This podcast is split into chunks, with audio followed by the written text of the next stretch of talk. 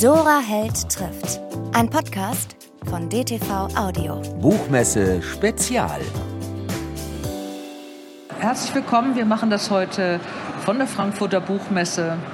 Deswegen die Hintergrundgeräusche, weil hier alles lebt. Ähm, ein Live-Podcast, ein Videopodcast, der ist wie immer zu hören auf den normalen Kanälen und dann als Video zu sehen bei dtv.de oder bei YouTube.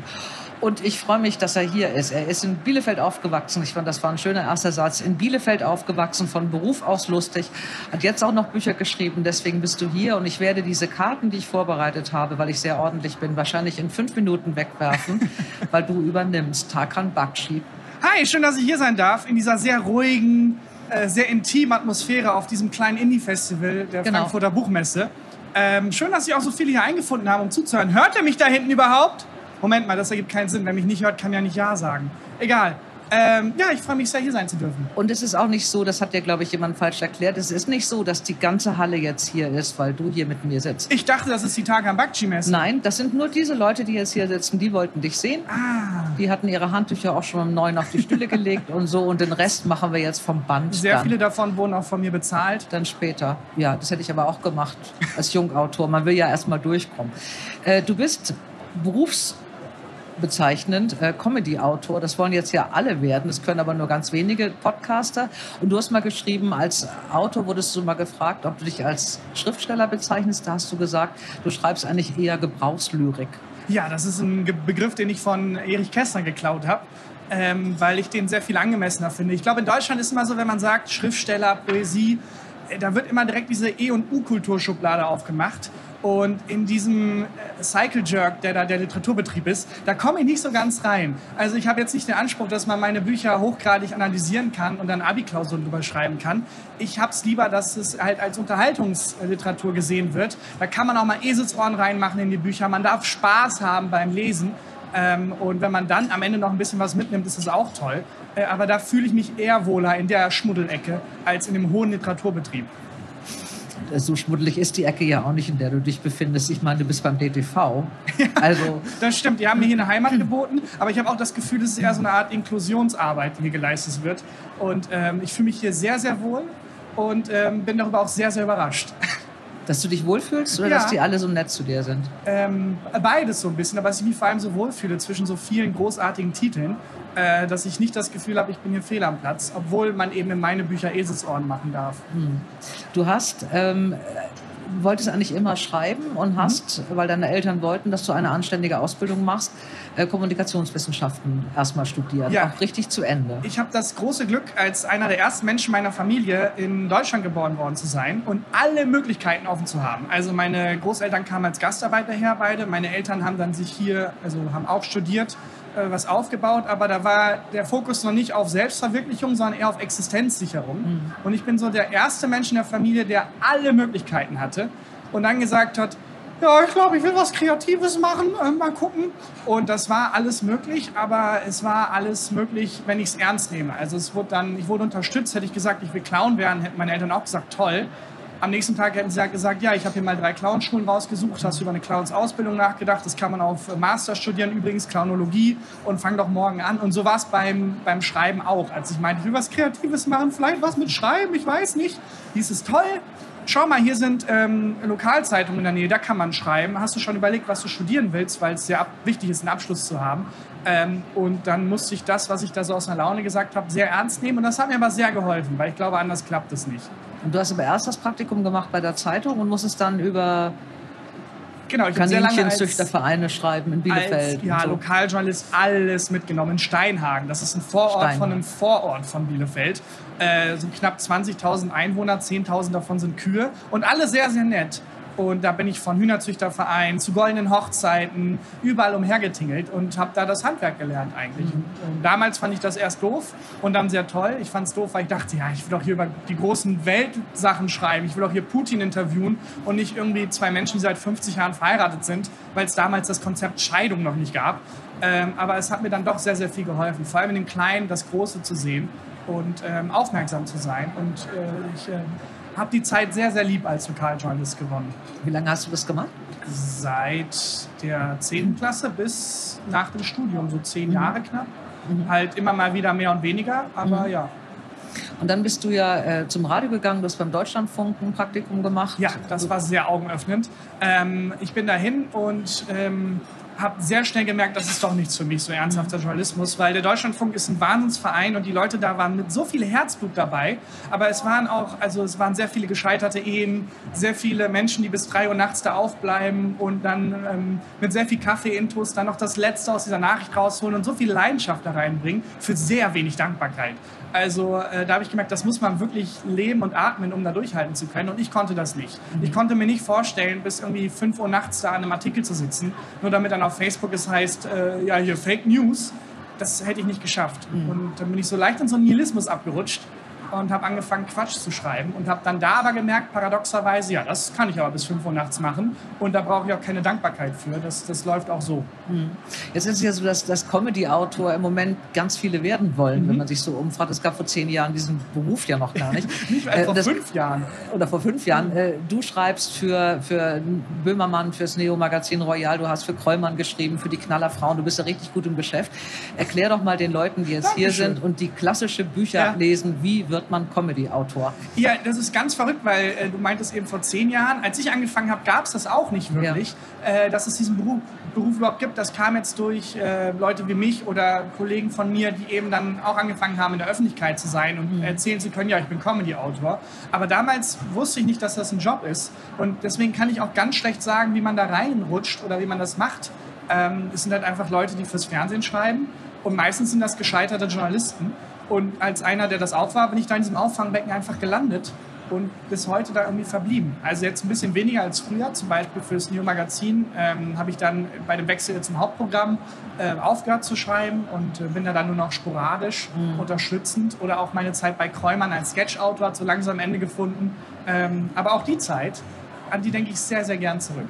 Aber es ist ja nicht so, dass ich jetzt, also nur weil ich jetzt lustig bin und irgendwie einen, einen lustigen Sketch mir einfällt morgens, äh, ich den ja schwer an Maren Kräumann stecken kann, um zu sagen, guck mal hier, der ist doch lustig, wollen Sie das nicht machen? Das. Also es ist wirklich, also ich habe es damals zumindest so gemacht, äh, ich habe einfach Witze geschrieben, die an die Sendung geschickt und meinte, hey, wo das herkommt, gibt es noch einiges mehr.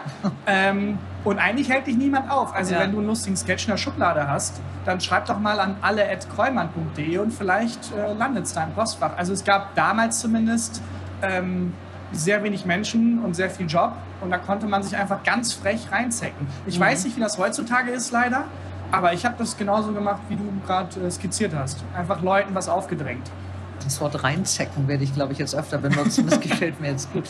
Äh, wir kommen gleich noch zu den Büchern, aber es geht vor noch weiter, weil du ganz viele andere Sachen gemacht hast. Du bist seit 2020 äh, mhm. im Fernsehen, also schreibst mhm. nicht nur Witze, sondern darfst du hast mal gesagt, Klugscheißern. Äh, du moderierst Wissen macht A. Ja. Äh, wie ist denn dieser Wechsel, wenn du vorher, äh, also für Böhmermann und Krollmann und Studio Schmidt und es waren ja ganz ja. viele andere Produktionen dabei, Gags schreibst, dann auf einmal Kindern was zu erklären? Das ist doch wahrscheinlich viel brutaler. Es ist gar nicht so weit weg, ehrlich gesagt. Ähm, und das Tolle an der Sendung Wiss macht A ist ja, dass es ähm, gar nicht so sehr sich überlegt, wie kriegen wir das für Kinder hin, sondern äh, wie haben wir selber Spaß dran. Das hat mich als Kind zumindest mal sehr fasziniert, dass ich nicht das Gefühl hatte, dass Ralf Kaspers sich gerade runterbeugt und auf mich herabspricht, sondern dass er gerade die Witze macht, die er selber lustig findet. Und da geht es eher darum, das innere Kind in sich nochmal zu entdecken. Und das ist bei mir gar nicht weit weg. Also ich mhm. bin ein, ähm, glaube ich, noch nicht so sehr äh, innerlich ausgereifter Mensch was ich aber sehr toll finde. Und das kann ich bei Wismar da ausleben. Also ich musste mich da gar nicht umstellen. Ich habe auch völlig verpasst, mir eine Kunstfigur anzueignen. Also es gibt jetzt niemanden, den ich mir anziehe, bevor ich vor die Kamera trete. Ähm, sondern ich bin einfach dann da überall ich und darf das sein. Das ist einerseits sehr toll, andererseits ähm, auch ein bisschen komisch. Mhm. Wie aufgeregt warst du beim ersten Mal? Von Wismacht A war ich sehr, sehr aufgeregt. Zumal ich auch Angst hatte, Ralf Kaspers zu treffen, äh, weil das ein Riesenheld von meiner Kindheit war. Und ich habe den tatsächlich mal reingelegt, damit er sich mit mir trifft. Lange bevor ich irgendwo in den Medien gearbeitet habe, äh, habe ich ähm, ein Interviewformat erfunden und ihn eingeladen, weil warum nicht? Und er ist tatsächlich gekommen. Aber es gab dieses Interviewformat nicht. Und dann habe ich ihn halt in meiner WG-Küche eine Stunde lang seine Zeit geraubt und einfach ausgefragt. Und ich hatte große Angst, dass er mich wiedererkennt und dann sagt, du warst der Scharlatan, der mir eine Stunde meines Lebens geklaut hat. Er hat mich tatsächlich wiedererkannt, aber es hat es mit Humor genommen. Es war alles gut. Und äh, ansonsten hatte ich riesen Angst, da mir meinen eigenen äh, Kindheitsmythos kaputt zu machen. Mhm. Also hinter die Kulissen zu schauen. Deswegen hat Peter Lustig auch mal gesagt, Kinder sollten nicht ins Fernsehen. Nicht, weil er Kinder nicht mag, sondern weil er die liebt und weil er das Gefühl hat, das entzaubert doch total. Mhm. Und diese Entzauberung gab es ein bisschen, aber es war okay. Du machst auch jetzt Grauzone beim ZDF, also mal was Ernsthaftes. Äh, Das finde ich schon bei dir ganz spannend, dass du diese eine ganz große Breite hast und aber alles ja relativ lässig machst. Äh, Gibt es irgendwas, was dich so richtig anstrengt bei den Sachen? Oder? Ja, alles, aber auf eine sehr positive Art und Weise. Also ähm, ich glaube, die, die große Kunst, die man erreichen kann in seinem Berufsleben, ist ähm, Spaß an der Anstrengung zu haben. Und das habe ich bisher. Und solange mich niemand aufhält, gehe ich überall rein, wo irgendwie eine Tür auch nur ein Spalt weit offen ist und bin ich selbst und dann gucke ich mal, ob es klappt oder nicht. Und ähm, bei Grauzone zum Beispiel hat es auch gut funktioniert. Da konnte ich zwar nicht so viele Pimmelwitze wie sonst unterbringen, aber ich musste mich auch nicht großartig verstellen. Beim Schreiben war das ja so, weil du gerade eben sagtest, du hast dich überall reingezeckt. Äh, Du bist ja auch so jemand, es gibt ja so Menschen, wenn die gefragt werden, sag mal, kannst du das oder hast du was, äh, die sofort Ja schreien. Das ist auch so eine, ich glaube, eine Ich Männergeschichte. glaube, die, also, wollte ich gerade sagen, diese Art von Menschen nennt man Männer. das sind meistens, ja nicht, es sind nicht alle Männer so. Tarkan, da irrst du. Es Ich habe gibt noch keinen einzigen getroffen, der nicht so ist. Doch. Aber ich kenne auch nur drei Männer. Ja, siehst du, ich kenne sieben und davon sind vier so, Okay. ganz genau so. Äh, das ähnlich ist deine Autorenkarriere losgegangen. Du wurdest gefragt, ob du irgendwie eine Kurzgeschichte oder einen Roman anfangen hast und du hast sofort Ja geschrien. Oder wie war Da- das? Das da- war doch auch so was ähnliches. Da wurde ich reingelegt von einem Kollegen von mir, Christian Huber, äh, ein ähm, ähm, öffentlich sehr netter Mensch, privat ein wahnsinniges Arschloch. Ja. Nein, Quatsch. Ist ein, äh, auch privat sehr guter Freund von mir und dem, mit dem habe ich damals beim Neo Magazin äh, geschrieben. Und dem habe ich halt erzählt, dass ich Kurzgeschichten geschrieben habe. Äh, als Ausgleich, weil äh, man sagt ja, wenn man sein Hobby zum Beruf macht, dann muss man nie wieder arbeiten. Das stimmt, man hat aber auch nie wieder frei. Also ich bin dann vom Schreiben nach Hause gekommen und habe als Hobby halt weitergeschrieben, äh, weil Sport war anscheinend keine Option. Ähm, und habe ihm dann halt erzählt, ich habe diese Kurzgeschichten. Dann meinte er, toll, ich bin gerade bei einem Verlag und ähm, soll ich dich mal vorstellen? Und ich hatte halt gehofft, ja klar, meine Kurzgeschichten werden vielleicht verlegt, ist ja mega. Und dann bin ich halt zu dem Treffen gekommen mit der Verlegerin, äh, Barbara Laubwitz, die jetzt bei DTV ähm, äh, federführend ist. Und ähm, da wurde sehr schnell klar, die denken, ich hätte einen Roman. Und es ging gar nicht um meine Kurzgeschichten. Und Christian hat denen halt was ganz anderes erzählt. Und dann saß ich da und dachte, okay, entweder sage ich jetzt, sorry, ich habe nichts, oder ich sage, komm, scheiß drauf, klar habe ich einen Roman, was soll's. Ähm, und wenn ich eins in meiner Arbeit in der Kreativbranche gelernt habe, dann das wirklich, wenn, wenn das Spotlight auf dich scheint, wenn die Aufmerksamkeit, die so selten bei dir ist, kurz bei dir ist und du gefragt wirst, hast du was, auf keinen Fall Nein sagen. Immer Ja sagen. Das ist wie wenn du angehalten wirst im Auto und die Polizei fragt dich, haben sie getrunken? Immer Nein sagen. Lügen ist ja, kein, ist ja nicht illegal. Ähm, und da habe ich gesagt, ja, ich habe was. Ich habe, klar, hab ich einen Roman. Ersten zwei Kapitel, dann. Äh, wann kann ich es euch schicken? Und das war einerseits sehr, sehr schlecht, weil ich dann wirklich was schicken musste. Andererseits sehr, sehr gut, weil ich dann was schreiben musste, ohne drüber nachdenken zu können, ist das gut, ist das schlecht. Also die Angst davor, äh, aufzufliegen, war größer als die Angst davor, was nicht Gutes zu machen. Und ich glaube, sonst hätte ich auch niemals anfangen können. Da habe ich halt über Nacht dieses eine Kapitel zusammengeschustert und rübergeschickt. Und ich bin mir nicht sicher, ob Frau Lautwitz das überhaupt weiß. Also wenn sie es nicht wusste, wird sie es jetzt wissen, weil sie ist natürlich hier. Hat es Also es tut mir erfahren. jetzt sehr leid, aber das war, glaube ich, jetzt auch deine Karriere als äh, Lieblingsautor der Verlegerin ist jetzt hiermit, glaube ich, Verdammt. gegessen. Wie schnell hast du sie dann zusammengeschrieben, die zwei Kapitel? Also eine Nacht das erste Zwei habe ich nicht hinterher? geschafft in der einen Nacht, aber das eine habe ich tatsächlich in der rohen Fassung in der ersten Nacht hinbekommen, weil ich ja auch schon Fragmente hatte Mhm. und weil ich so clever war, ähm, mir nichts auszudenken. Also es ist ja sehr einfach zu lügen, wenn man die Wahrheit sagt und Namen ändert. Und genau das habe ich gemacht. Ich habe halt über einen Lokaljournalisten geschrieben, der in Steinfeld äh, Lokaljournalist ist. Und das war schon sehr nah alles an mir dran. Ich hatte jetzt auch vor kurzem zehn Jahre Abi-Treffen. Und da sind sehr viele Leute auf mich zugekommen und meinten, hey, tolles Buch, aber hättest du nicht zumindest meinen Namen ein bisschen ändern können? Ähm, das war sehr, sehr peinlich, aber auch sehr lieb, weil die alle total nett waren und es mochten, wie sie dargestellt wurden. Aber ich habe da ganz schamlos äh, von meinem eigenen Leben abgeschrieben und deswegen ging es auch recht fix. Und meine Stimme nicht verstellt. Also es gab eine erste Fassung, wo ich sehr viele Schachtelsätze drin hatte und wo es mir wichtiger war, schlau zu klingen, als ehrlich zu sein. Ähm, womit sehr viele Leute, glaube ich, sehr weit kommen in der Literaturszene. Und dann dachte ich, komm, das kann ich nicht durchziehen, das macht mir keinen Spaß. Und dann wollte ich lieber ehrlich sein und Spaß haben. Und dadurch ging es dann auch. Das Buch, was dann erschienen ist, war 2021 ist Mhm. erschienen, die Erfindung des Dosenöffners. Also du hast dann schon den ähm, äh, Timo Aslan, den Lokalredakteur, Mhm. nicht erfunden, hast, glaube ich, auch tatsächlich ganz viel Klarnamen ja, also, reingehauen. Also das mal aus einem Thomas ein Schmomas und aus einer Clari eine Lari und so. Ja. Ähm, ich hätte es ein bisschen geschickter machen können, ja. Aber ich hatte damals noch kein Verständnis dafür, dass das wirklich Leute lesen. Ja, aber das hattest du schon gedacht, als du es eingeschickt hast. Du hast du gedacht, das wird einfach gar nicht Na, ich ich habe gar nicht drüber, so weit habe ich nicht gedacht. Also ich hatte halt die Angst, im Nacken aufzufliegen und das war dann erstmal das. Also ich bin über die Brücke, die ich gelaufen bin, die habe ich beim Laufen gebaut. Mhm. Ähm, und dachte auch immer, ja komm, da geht man ja irgendwann nochmal drüber und dann stand sie irgendwann im Regal. Du hast dann äh, ja immer weitergemacht als Gagschreiber oder als Comedy-Autor. Die Bücher sind dann nebenbei gelaufen und hast ja eigentlich gedacht, nach dem ersten, so, das hast du jetzt geschafft. Jetzt hat Christian Huber was geschrieben und du hast aber auch was geschrieben und das ist irgendwie im Sack. Äh, Und dann hast du aber das, hast du irgendwann mal gesagt, dann hat es dir gefehlt. Nee, erst hast du Thomas Kund getroffen. Das, das ging war das dann wirklich nicht weiter. Ja. Thomas Kund ist ein Tatortreiniger, ein echter Tatortreiniger. Nicht Bjarne Mädel, auch kein Schauspieler. Mhm. Der steht einfach morgens auf, wischt Blut auf und geht wieder nach Hause. Das ist sein Job. Und ähm, den habe ich kennengelernt. Der hat mir halt seine Lebensgeschichte so ein bisschen erzählt. Ähm, und beim Hören dachte ich, ach Mann, scheiße.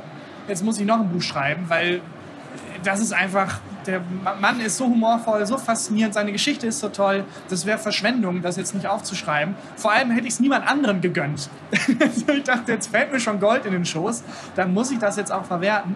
Und dann habe ich mich mit ihm getroffen und halt einfach ihm zugehört und seine Geschichte aufgeschrieben. Und das wurde dann eben nach dem Tod komme ich ähm, was auch eine sehr spannende Arbeit war. Vor allem, weil ich mir da zum ersten Mal jemand anderen wirklich angezogen habe als Autor. Ich habe da ja auch in der Ich-Perspektive geschrieben und ähm, das hat aber sehr gut geklappt, weil Thomas und ich uns, glaube ich, sehr ähnlich sind in vielen Bereichen. Und weil er auch ein sehr humorvoller Mensch ist, obwohl er eben mit Tod und Blut und, und äh, ganz schlimmen Schicksalen zu tun hat, Humor aber verwendet, um damit klarzukommen und sich vor diesen Schicksalen auch nicht verschließt. Also er ist paradoxerweise ein sehr, sehr empathischer Mensch. Ähm, und das hat mir auch sehr geholfen, Zugang zu ihm zu finden und das Ganze aufzuschreiben. Mit ihm zusammen.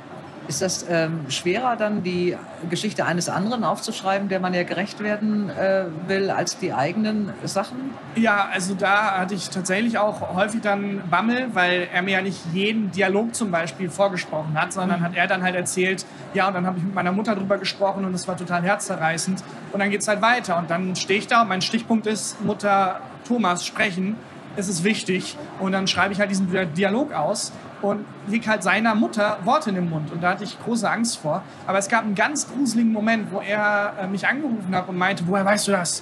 Äh, was denn? Hier, den Satz hat meine Mutter genau so gesagt. Und da haben wir beide kurz gezittert und dacht, okay, das ist mega creepy. Wir beide, also wir glauben jetzt beide nicht richtig an Geister, aber da habe ich nicht so ganz geschlafen in der Nacht.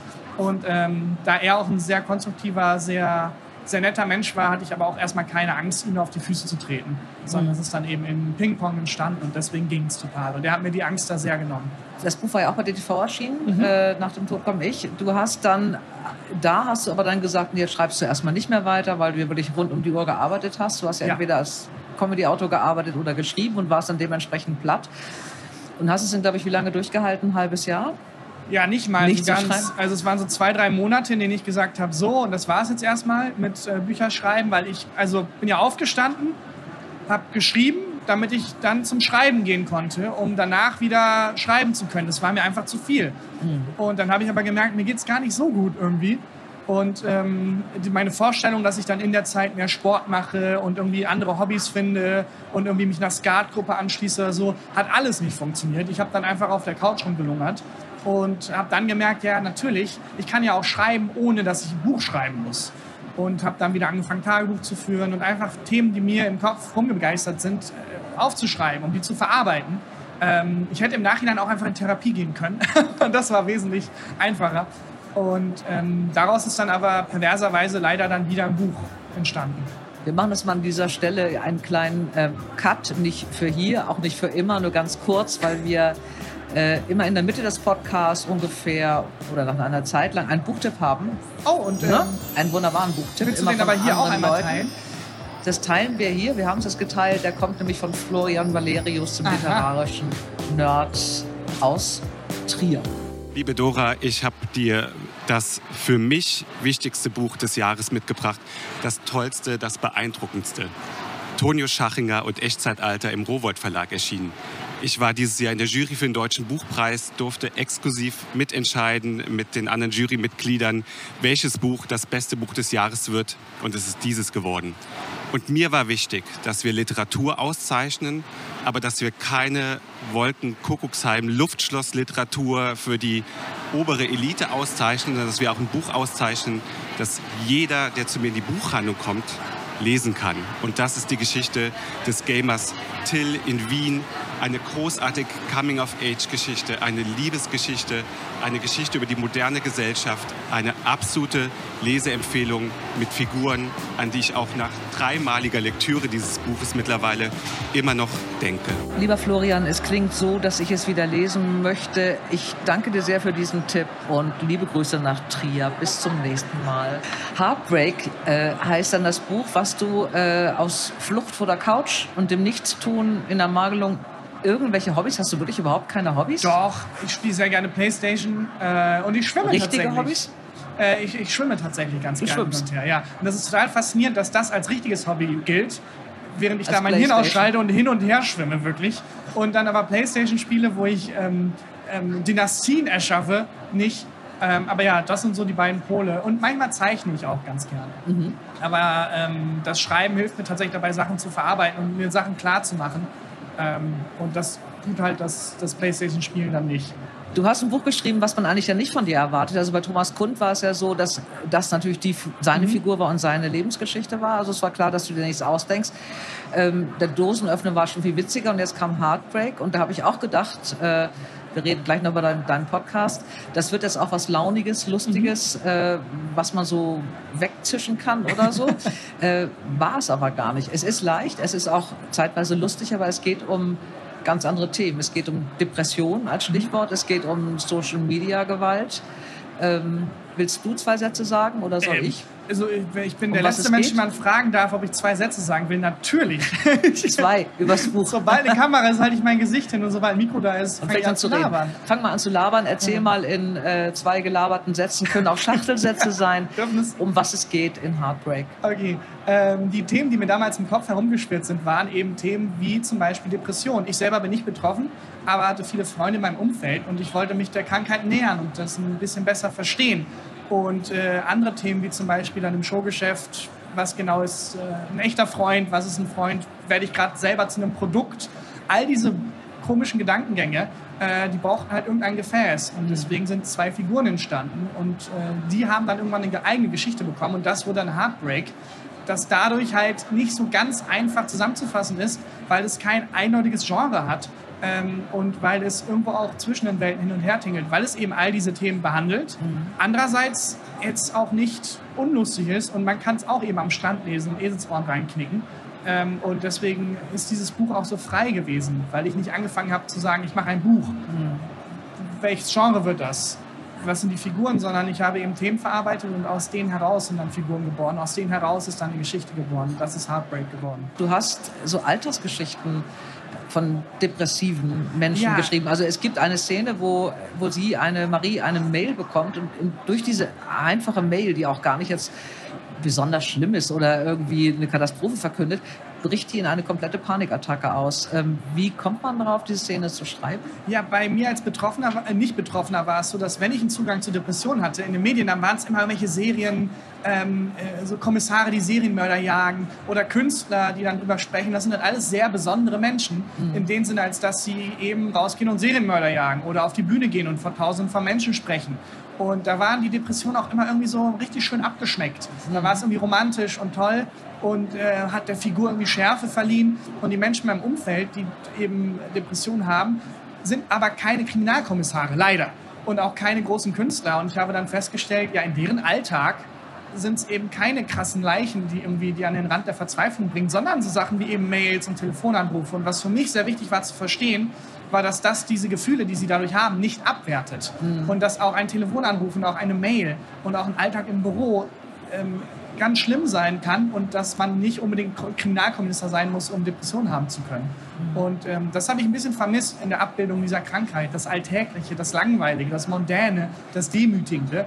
Mhm. Und das wollte ich damit einfach nur abbilden und mhm. sagen, es ist auch kein Charakterzug, der Marie jetzt ausmacht, der ihr irgendwas bringt, der sie definiert. Es ist einfach Teil ihres Lebens. Tom, der andere, ist ja äh, bekannter Musiker und ist eben durch eine relativ alberne Fernsehrolle ein Megastar geworden und passiert etwas, das äh, erzähle ich jetzt nicht, was dazu führt, dass äh, auch seine Bahn äh, abgeht. Und da geht es ja ganz viel um Social Media. Du mhm. bist jetzt der absolute Social Media Fachmann. Du mhm. hast uns auch gerade eben gepostet, bevor wir angefangen haben zu reden. Wie viele Stunden am Tag teilst du mit der Welt von deinem Leben? Es äh, geht tatsächlich. Ich bin da, ähm, auch wenn es nach, von außen vielleicht so wirkt, eigentlich total hinterher mhm. und äh, bin da gefangen in dieser Mühle die der Verwertungsdruck ist. Also ich glaube, es gibt äh, nichts, was ich sehe oder was ich höre, bei dem ich erst denke, ach schau mal, ein schöner Sonnenuntergang oder ach schau mal, diese Symphonie klingt aber toll, äh, weil ich im Alltag sehr häufig Symphonie höre. Aber ich denke dann immer, oh, kann ich das irgendwie verwerten, zu Content machen? Weil die ganze Industrie um mich herum, das ist die Unterhaltungsindustrie, das ist das Fernsehgeschäft, das von mir fordert. Und äh, wir haben aus irgendeinem Grund irgendwann als Kulturbetrieb entschieden in Deutschland, ja, Reichweite. Das ist das, worauf es eigentlich ankommt. Und seitdem heckelt halt jeder so einer künstlichen Reichweite hinterher. Und da werde ich sehr geknechtet. Also ich verbringe 24 Stunden am Tag damit nachzudenken, wie meine Reichweite ist und ob ich die voranbringen kann. Nicht, weil ich die an sich mag, sondern weil sich damit mehr Türen öffnen für mich als Künstler. Und das ist ganz schlimm. Und da denke ich immer so drüber nach, ob das wirklich, ob du das musst. Also, ja, also meine Generation muss das auf jeden Fall. Es gibt, ähm, glaube ich, kein Redaktionsmeeting, das nicht wesentlich einfacher verläuft, mhm. wenn ich nicht eine große Reichweite habe. Auch im Büchergeschäft. Also wenn ich jetzt eine Milliarde Follower hätte, wäre egal, was ich schreiben will, ich würde einen Verlag finden. Ich könnte aber mhm. das beste Buch der Welt schreiben und mit null Followern hätte ich es trotzdem wesentlich schwerer als immer mit einer Million Followern. Mhm. Also ähm, natürlich ist das jetzt sehr spitz dargestellt, aber ich habe das Gefühl, meine Generation hat das total. Eine Kollegin von mir, Mona Mesian, die hat ja einen Podcast mit ähm, äh, einer... Ähm, Christine Westermann. Ja, zwei Seiten heißt der, mhm. einer sehr verdienten Person im, in dem Geschäft und die halt auch überhaupt keinen Verwertungsdruck spürt. Und das ist, glaube ich, was, was die Generation halt eben teilt. Ja. Das fand ich ganz spannend auch an dem, um zu sehen, wie eben die Generationen sich da aufteilen. Ich glaube, mhm. bei dir und mir ist es wahrscheinlich auch so, mhm. äh, dass du denkst, ja, ach, der Inhalt zählt, ja. Mhm. Das ist eine Illusion, die ich gar nicht mehr habe. Nee, das habe ich auch nicht. Ich finde das nur ganz, ganz spannend, dass du ja auch da relativ skeptisch bist, dass du ja auch sagst, diese große Reichweite steht auch nicht unbedingt für Qualität. Nein, natürlich also, nicht. Also es haut halt jeder alles raus. Natürlich und trotzdem nicht. Und die Reichweite wird ja auch nicht ähm, von irgendwem anders als vom Algorithmus bestimmt. Ja. Ähm, deswegen weiß ich nicht, was das für uns heißt als Kulturbetrieb, wenn wir damit so weitermachen. Bist du da selber skeptisch? Ähm, an der oder? Stelle folgt mir gerne auf Instagram, tarkanbakci und auf TikTok tarkan.bakci, weil tarkanbakci hat sich jemand anders schon geschnappt und die alte Frau neben dir sagt, kaufen Sie einfach sein Buch. Das ginge auch. Äh, kommen wir mal, äh, weil es ja bei dir wirklich so eine, äh, eine Grenze ist zwischen dem beruflichen und dem Privatleben. Also du hast das Glück, dass du einen, einen Beruf hast, der dir Spaß macht. Deswegen empfindest du das nicht so als Arbeit und Job, sondern du machst es ja sowieso gerne. Äh, dazu kommt aber auch noch äh, dein Podcast mit Christian Huber, der ja auch schon mal bei mir im Podcast war, der mhm. auch mit seinem Buch hier bei DTV äh, erschienen ist das ist ja so ein sogenannter Laber-Podcast. Mhm. Äh, ich, ich mag das sehr und ich habe überlegt, wo, also warum das eigentlich so ist, dass diese, diese ihr habt irre bekannt, ihr, ihr habt über 120.000 Follower, glaube ich, mittlerweile, also ja. große Reichweite. Und die äh, Reichweite ist, wie gesagt, das, woraus es ankommt. Genau, aber er ist auch wirklich lustig. Es geht ja im Grunde um nichts anderes, als dass sich zwei befreundete ja. Männer treffen, die sich erzählen, wie ihre Woche war. Ja, und ich glaube, das ist äh, ein... Ähm was erstmal wie ein Nachteil klingt, eigentlich ein Riesenvorteil ist, weil man das eben anmachen kann und nebenbei noch Staubsaugen, nebenbei noch Playstation spielen oder wenn man zum Beispiel im Bett ist und sich einsam fühlt. Wir haben halt, wir simulieren einen Abend mit Freunden, ohne dass man Freunde dafür braucht. Und ähm, es klingt vielleicht auch nach außen so, als wären wir da sehr planlos unterwegs, aber also es ist tatsächlich auch so. Der Grund, warum wir uns so unterhalten können, ist eben, weil wir so lange miteinander gearbeitet haben, weil wir uns so vertrauen mhm. und äh, weil wir tatsächlich in dieser Stunde nicht zwei Fremde sind, die versuchen, eine Stunde rumzubringen, sondern weil wir da einen tollen Abend gemeinsam haben. Und man kann da mit am Tisch sitzen und einfach einen tollen Abend unter Freunden haben. Und das ist das, was, glaube ich, der Podcast vielen gibt und ähm, was auch ein Riesenphänomen in Deutschland vor allem ist. Also Deutschland ist ein riesen Podcast-Markt. Mhm. Ähm, also die, das Verhältnis von Einwohnern und Podcast-Hörern ist hier sehr, sehr hoch. Mhm. Und ich glaube, dass dieser einerseits dieser Effizienzgedanke, weil man kann Podcast hören und nebenbei noch was anderes machen, andererseits aber auch irgendwas, was mit Einsamkeit zu tun hat, das ich noch nicht ganz geknackt habe, äh, warum das in Deutschland so stark ist. Weil ich glaube, eine, eine große Funktion dieses Podcasts ist es wirklich, Gesellschaft zu leisten. Das glaube ich auch. Also es gibt, glaube ich, auch mehrere Gründe. Zum einen ist es, glaube ich, dass man schon gerne, wenn man irgendwo, es geht mir auch so, wenn man in einer Kneipe sitzt und am Nebentisch unterhalten sich zwei Leute, dass man, ob das ein bewusst oder unbewusst ist, aber immer versucht, mit einem Wort zu hören, über was sie da eigentlich reden.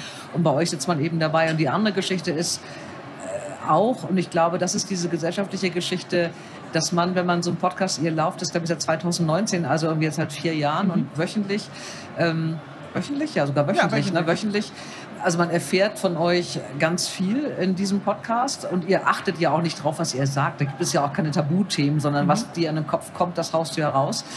Ähm, da hat man das Gefühl, man kennt euch äh, ganz gut. Und dann kommt natürlich auch. dieses Phänomen, dass, also ich habe auch gelesen, das was bleibt bei mir auch im Kopf, weil ich habe es nicht gelesen, ich habe es gehört, dass mit dem Erscheinen von Heartbreak, also mhm. mit dem, mit dem Erscheinen des Buches du gesehen hast, dass du Geheimratsecken kriegst. Ja, das hätte ich jetzt gern nicht so öffentlich äh, erzählt. Das hast du, im, das hast du mir erzählt. Und das Ding ist, das meine ich eben mit, das ist leider auch so, es gibt eben keine Kunstfigur. Also die Menschen, die uns da hören, also man nennt das ja parasoziale Interaktion, äh, die das Gefühl haben, wir sind befreundet, das Gefühl ist sehr berechtigt, mhm. weil diese Menschen mich sehr gut kennen. Und wenn man sich dann begegnet auf der Straße zum Beispiel oder wo auch immer, bei äh, Live-Shows oder sonst was, da kommen halt Leute auf einen zu, die dann viel über einen wissen. Und es fühlt sich wirklich nicht so an, wie als wären das fremde Menschen, sondern als wären das Freunde. Und das ist einerseits sehr, sehr schön, andererseits auch ein bisschen gruselig. Ähm, und ich passe natürlich dann auf. Es gibt ein paar Sachen, wo ich sage, das gehört mir. Das gehört mhm. mir alleine. Ähm, und die ich da nicht teile. Aber der Kreis ist sehr, sehr klein. Mhm. Und das mit den Geheimratsecken war auch was, wo ich dachte, ja gut, habe ich jetzt äh, zum ersten Mal in meinem Leben entdeckt, dass mir so langsam hier Geheimratsecken wachsen was als jemand, der in jedem Raum damals der Jüngste war, irgendwie eigenartig ist, äh, was ich dann natürlich sofort mit Christian geteilt habe. Und da verschwimmen auch die Grenzen. Christian hat ja auch eine Funktion als Freund für mich. Wir treffen uns aber jetzt nur noch einmal die Woche und reden eine Stunde. Mhm. Und da ist ja auch mein Podcast-Partner. Und ich weiß mittlerweile nicht mehr, was ich ihm privat erzählt habe und was im Podcast. Und das ist schon gruselig. Seht ihr euch? Seid ihr eigentlich zusammen ja, im Studio? Wir sehen uns. Also, ich, ich, also wir sitzen im Studio. im Studio, aber wir gucken uns nicht an. Wir können beide nicht so gut mit Augenkontakt. Ja, aber ich, ich frage es nur, weil das finde ich immer schon ein Unterschied, ob man, ob wir jetzt hier nebeneinander ja. sitzen oder mit Christian Huber im Studio sitzt oder ob ihr da zusammengeschaltet seid, was ja, ja auch bei vielen Podcasts ähm, so ist dass man, man merkt es ja auch schon, die Geheimratsecken, das hat mir aber auch gefallen, das tut mir jetzt auch leid, dass du es nicht weiter erzählst. Du hast bei jedem auf die Geheimratsecken geguckt, ja, bis hin, bis du sogar beim Kind dachtest, das hat aber wirklich einen schönen Haaransatz. Das ist wie bei einem neuen Wort, wenn man das lernt, dann hört man das auf einmal überall. Und als ich dann festgestellt habe, ach, das ist ein Ding, äh, Haaransätze sind unterschiedlich, kann ich auf nichts anderes mehr achten. Und ähm, ich wusste, ich bin zu tief drin, als ich so bewundernd vor einer Person stand und meinte, boah, ey, wirklich guter Haaransatz. Und dann gemerkt habe, das ist ein acht Jahre alter Junge. du bist zu tief drin. Und das Thema ist auch nicht mehr so präsent bei mir. Es war nur in der ersten, äh, anfänglichen Woche. Und ähm, ich bin da jemand, der sich sehr schnell auf Sachen sehr fixiert und dann alles drüber wissen muss und nur noch das sieht und dann in der nächsten Woche ein anderes Thema hat. Ihr habt ja auch eine Rubrik immer mit dem, äh, was man lernt bei euch. Mhm. Man kann ja immer irgendwie lernen. Du bist ja ein großer Fan des nutzlosen Wissens. Äh, der Hai, du hast irgendwie rausgefunden, dass was Haie fällt dir ein zum älter Hai? als Bäume. Das habe ich, ja. Das heißt, findest du es raus? Das hat dich denn total begeistert, dass sie älter als Bäume sind. Ja, äh, begeistert dich das nicht? Ähm, ich war so Haie ein bisschen... sind älter als Bäume. Ja, ich habe ich hab gedacht, was hat ein Hai mit dem Baum zu tun? Das gab für mich keinen richtigen Zusammenhang. Entschuldigung, Haie, das Lebewesen, ja, ich ist älter das. als die Pflanze, der Baum. Ich finde das völlig verrückt. Weil, also, Haie sind anscheinend perfekt. Da hat Gott einmal was versucht und gesagt, nee, die sind genäht. Das Baumding habe ich noch nicht ganz raus, die Pflanzen noch nicht ganz, aber anscheinend das Erste, was stand auf der Welt, waren Haie. Und dass sie immer noch in unseren Meeren rumfliegen, äh, rumschwimmen. Ein bisschen kleiner, aber ansonsten so, wie sie vor Millionen von Jahren waren, finde ich absolut faszinierend. Andererseits ist es aber auch so, dass ähm, ich ähm, sehr vieles sehr faszinierend finde. Und ähm, ich glaube, sowas wie nutzloses Wissen gibt es eigentlich nicht. Ich habe einfach Freude am Lernen und das ist ja an sich ein sehr nutz, nützliches Ding. Das stimmt. Wusstest du, dass sich in einem Jahr mehr Menschen an Getränkeautomaten als durch Haiangriffe verletzen? Wusste ich tatsächlich. Ich habe da eine Hyperfixierung auf Haie gehabt. Ach so, ich weiß sehr okay. viele Dinge jetzt über Haie. äh, aber ich habe auch dann sehr vieles wieder vergessen. Es ist, glaube ich, auch so, dass mehr Menschen durch Kokosnüsse sterben als durch ähm, äh, Haie-Attacken. Genau, auch durch aus dem Bett fallen. Aus dem Bett fallen Ja, auch. ist auch eine ganz, ganz große ähm, Todesursache in Deutschland. es fallen relativ viele Leute sterben, weil sie aus dem Bett fallen. Oder sterben sie und fallen dann aus dem Bett? Da würde Nee, ich das nochmal die. Wissenschaftlerinnen Das, und das Wissenschaftler glaube ich jetzt. Wir haben jetzt keinen Mediziner dabei, aber das halte ich für wirklich physisch nicht möglich. Wusstest du, dass Zebras schwarz sind mit weißen Streifen und nicht weiß mit schwarzen Streifen? Ja, das kam im selben Podcast vor. Ach, wirklich? Ach, Mensch. Und wenn man die mit einem Barcode-Scanner scannt, kommt nichts raus, leider. Ich habe noch einen letzten. Zu jedem wusstest du, dass zu diesem Zeitpunkt, also auch zu jedem Zeitpunkt, ca. 0,7 Prozent der Weltbevölkerung betrunken sind? Ja, und 0,5 davon sind in Bayern wahrscheinlich. 0,7. Nochmal einmal zurück zu Wusstest du das? Okay. dem, äh, dein Laber-Podcast. Ja. Ähm, euer Laber-Podcast. Der ist sehr schon hauptsächlich ist. meiner. Es ist schon. Ja, du, du, redest, du redest schon mehr als Christian Huber. Nee, das es ist schon sehr ausgeglichen. Und Guckt es, der eine könnte Uhr? auch nicht über den anderen. Nee, wir machen das komplett nach Gefühl. Und äh, das ist wirklich so, dass ähm, das, was er sagt und ich verstehe, wo er hin will und ich sage was und er versteht, wo ich hin will und diese, diese Basis an gegenseitigem Verständnis ist unglaublich wichtig Mhm. und die hält das Ganze am Leben. Und ich glaube, deswegen scheitern auch ein paar Promi-Podcasts, wo halt zwei Menschen von Agenturen zusammengesetzt werden und dann merken, ja, wir haben nichts gemeinsam, wir mögen uns nicht mal so wirklich. Ja. Ähm, und das ist nur mein Tipp an alle Menschen da draußen, die sagen, warum mache ich nicht eigentlich einen Podcast? Macht das, aber macht das mit jemandem, den ihr gut versteht. Mit jemandem Netten. Ihr seid mit dem Podcast auf Tournee gegangen. Das Ja. habt ihr wie oft schon gemacht? Das weiß ich jetzt Das nicht. war die erste große Deutschlandtour. Also wir waren ab und an mal in einzelnen Städten unterwegs, um live zu spielen. Aber jetzt im Mai haben wir gesagt, komm, wir packen da zwei Wochen am Stück Mhm. irgendwie acht oder neun Städte, die wir da gemacht haben und tingeln einmal durch Deutschland. Und das war unglaublich. Das war total verrückt. Wie viele Leute waren bei der größten Veranstaltung dabei? Das war im Zirkus Krone, was auch verrückt ist, dass wir im Zirkus Krone gespielt haben. Da sind normalerweise Elefanten auf dieser Bühne. Und da stehen dann wir. Äh, da waren, glaube ich, 1800 Leute. Wahnsinn. Ja.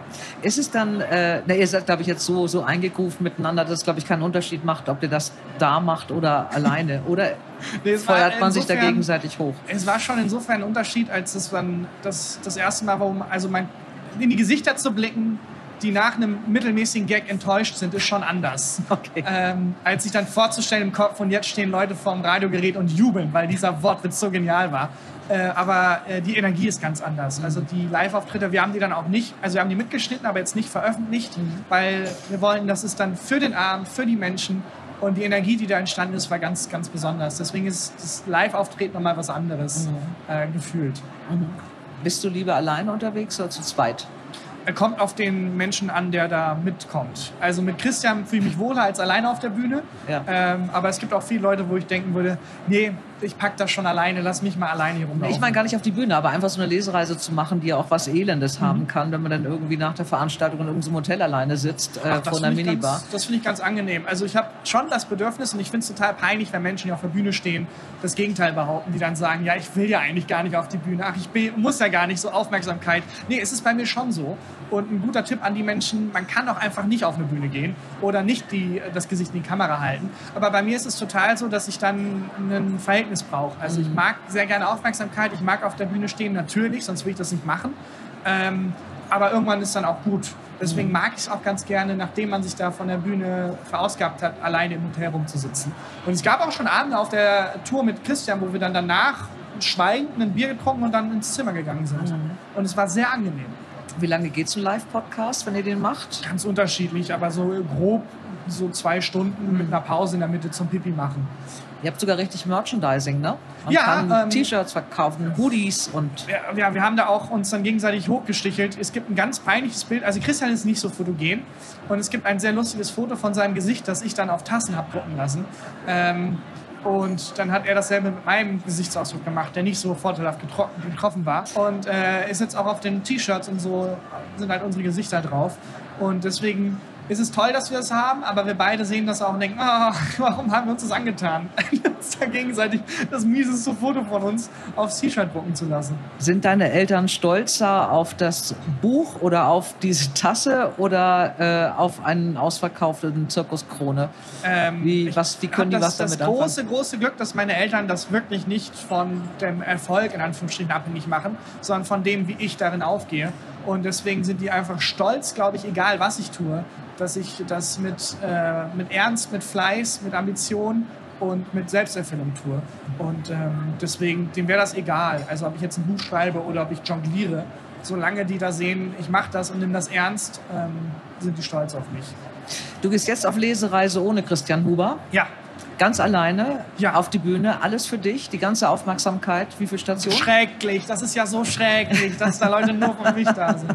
Ähm, Eintritt bezahlen. Acht, neun Städte.